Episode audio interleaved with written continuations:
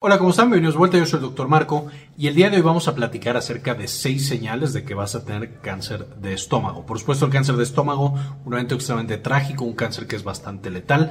Ya lo hemos revisado en videos previos, que os en la parte de arriba, hablando de la prevención, del tratamiento, de todo este tipo de cosas, pero hoy justamente nos vamos a enfocar en prevención y vamos a ver seis señales que desde mucho antes ya nos indicaban que nuestro riesgo era alto y que si las modificamos podemos no tenerlo más adelante. Vamos a ver cuáles son estas seis señales una gastritis crónica definitivamente es el factor de riesgo más importante porque va a conjuntar muchos otros factores de riesgo. Una gastritis crónica, primero que nada, nos sugiere fuertemente que tenemos una infección por Helicobacter pylori, que es la bacteria que está principalmente responsable y asociada con la aparición de cáncer gástrico. Si nosotros manejamos esta infección, por supuesto el riesgo de cáncer se desploma. Entonces, tener esta gastritis crónica, pues nos va a llevar a o nos va a indicar que algo está mal, probablemente que tenemos la infección. Entre las otras cosas, las vamos a ver un poquito más adelante, pero el uso de algunos medicamentos, la presencia de úlceras, etcétera, etcétera, nos pueden llevar también de manera independiente a justamente presentar este cáncer más adelante en nuestra vida el uso de ciertos medicamentos. Y esto está relacionado con el punto anterior. Justamente mencionábamos que una persona con gastritis crónica tiene probablemente la infección por Helicobacter pylori y eso incrementa su riesgo de cáncer de estómago. Sin embargo, también los medicamentos que se usan para controlar la acidez gástrica, algunos en particular, como la ranitidina eh, y todos estos eh, medicamentos que trabajan sobre el sistema de histamina en el estómago, van a incrementar de manera independiente nuestro riesgo de cáncer de estómago. Entonces, el estarlos tomando constantemente, pues naturalmente va a, junto con la primera, que es la infección por Helicobacter pylori y esta gastritis crónica, van a incrementar cada vez más, cada vez que seguimos consumiendo estos medicamentos, nuestro riesgo de cáncer de estómago. El omeprazol y los bloqueadores de bomba de protones todavía es un poco controversial, no estamos seguros si también incrementan el riesgo o lo mantienen igual. Sin embargo, por supuesto, la clave es nadie debería estar tomando meprazol de manera indefinida sin supervisión médica. Siempre necesitamos que lo haya mandado un médico con una razón muy muy clara, por ejemplo, que el paciente tiene que tomar aspirina o tiene que tomar algún otro eh, antiinflamatorio no esteroideo de manera crónica o algo más, pero sin una indicación clara y sin supervisión médica, nadie tendrá que estar tomando medicamentos para el estómago de manera crónica algo está pasando y hay que revisarlo. Vamos a tener otros medicamentos que incrementan justamente el riesgo de eh, cáncer. Eh, sin embargo, no son específicos de cáncer gástrico, la mayoría de ellos.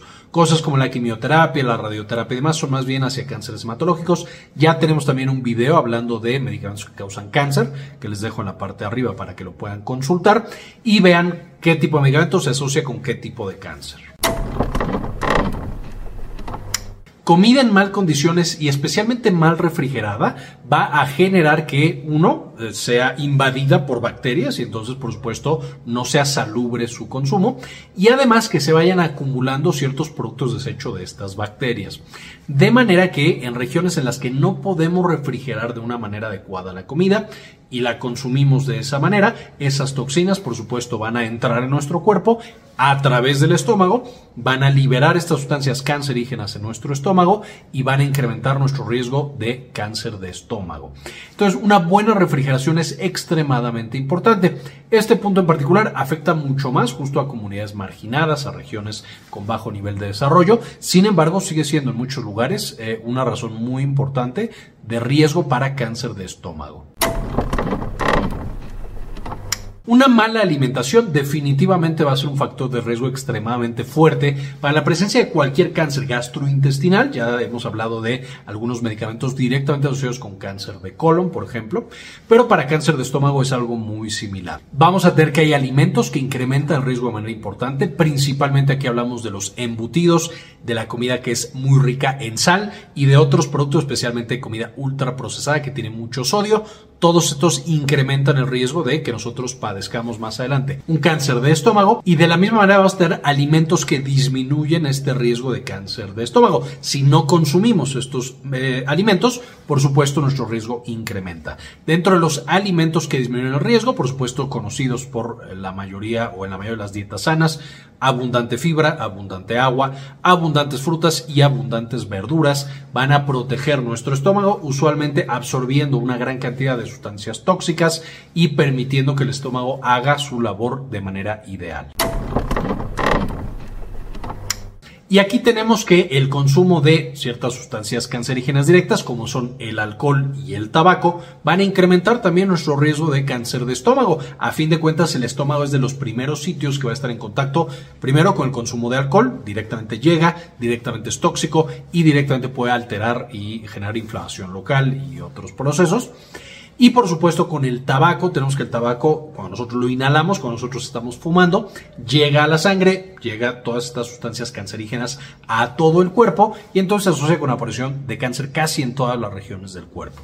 De las más eh, frecuentemente vistas y asociadas, por supuesto, es pulmón, que recibe todo ese humo de tabaco, pero vamos a tener también frecuentemente cáncer de vejiga, cáncer de mama, cáncer de estómago, eh, entre algunos otros asociados a todas estas sustancias cancerígenas que inhalamos con estamos consumiendo, cuando estamos fumando eh, tabaco.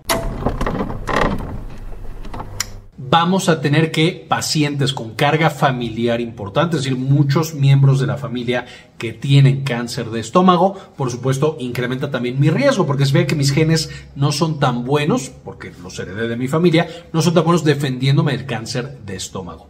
Hay personas, si ustedes lo, conocen, que tienen varios de estos factores de riesgo y nunca desarrollan cáncer de estómago, porque sus genes de manera intrínseca eran extremadamente poderosos y hábiles para eludir el cáncer de estómago y seguro tienen otras enfermedades que los hacen susceptibles a sus genes.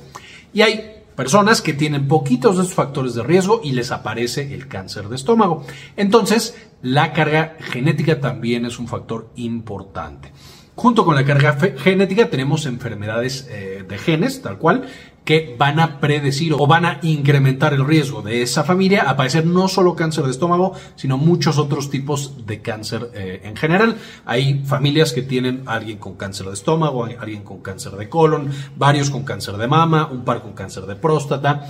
Estos usualmente son por síndromes genéticos como Lifraumeni y muchos otros eh, que existen por ahí. Y evidentemente en estas familias en las que hay tanta cantidad de cánceres, vamos a tener un riesgo elevado de que aparezca cualquiera, incluido por supuesto cáncer de estómago.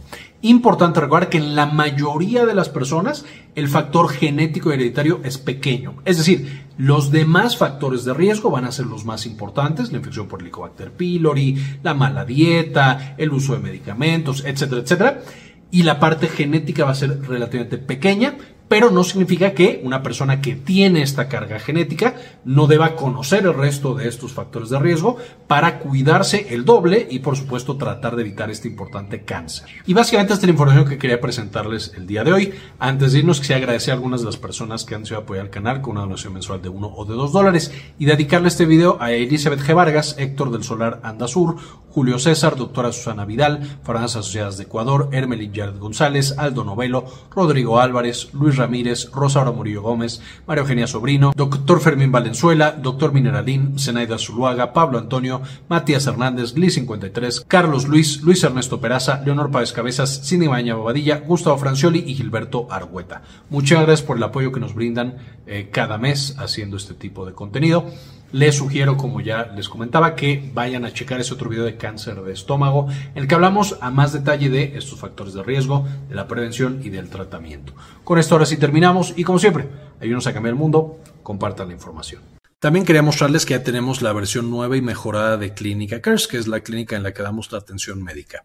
Eh, se puede, por supuesto, ya agendar cita en esta nueva versión de Clínica Cares con un servidor con la doctora eh, Georgina Carranza y conmigo, eh, justamente para atender cuestiones de salud de la mujer y por supuesto también salud general. Si tienen por supuesto alguna duda, alguna pregunta, en clinicacares.com.mx nos pueden encontrar.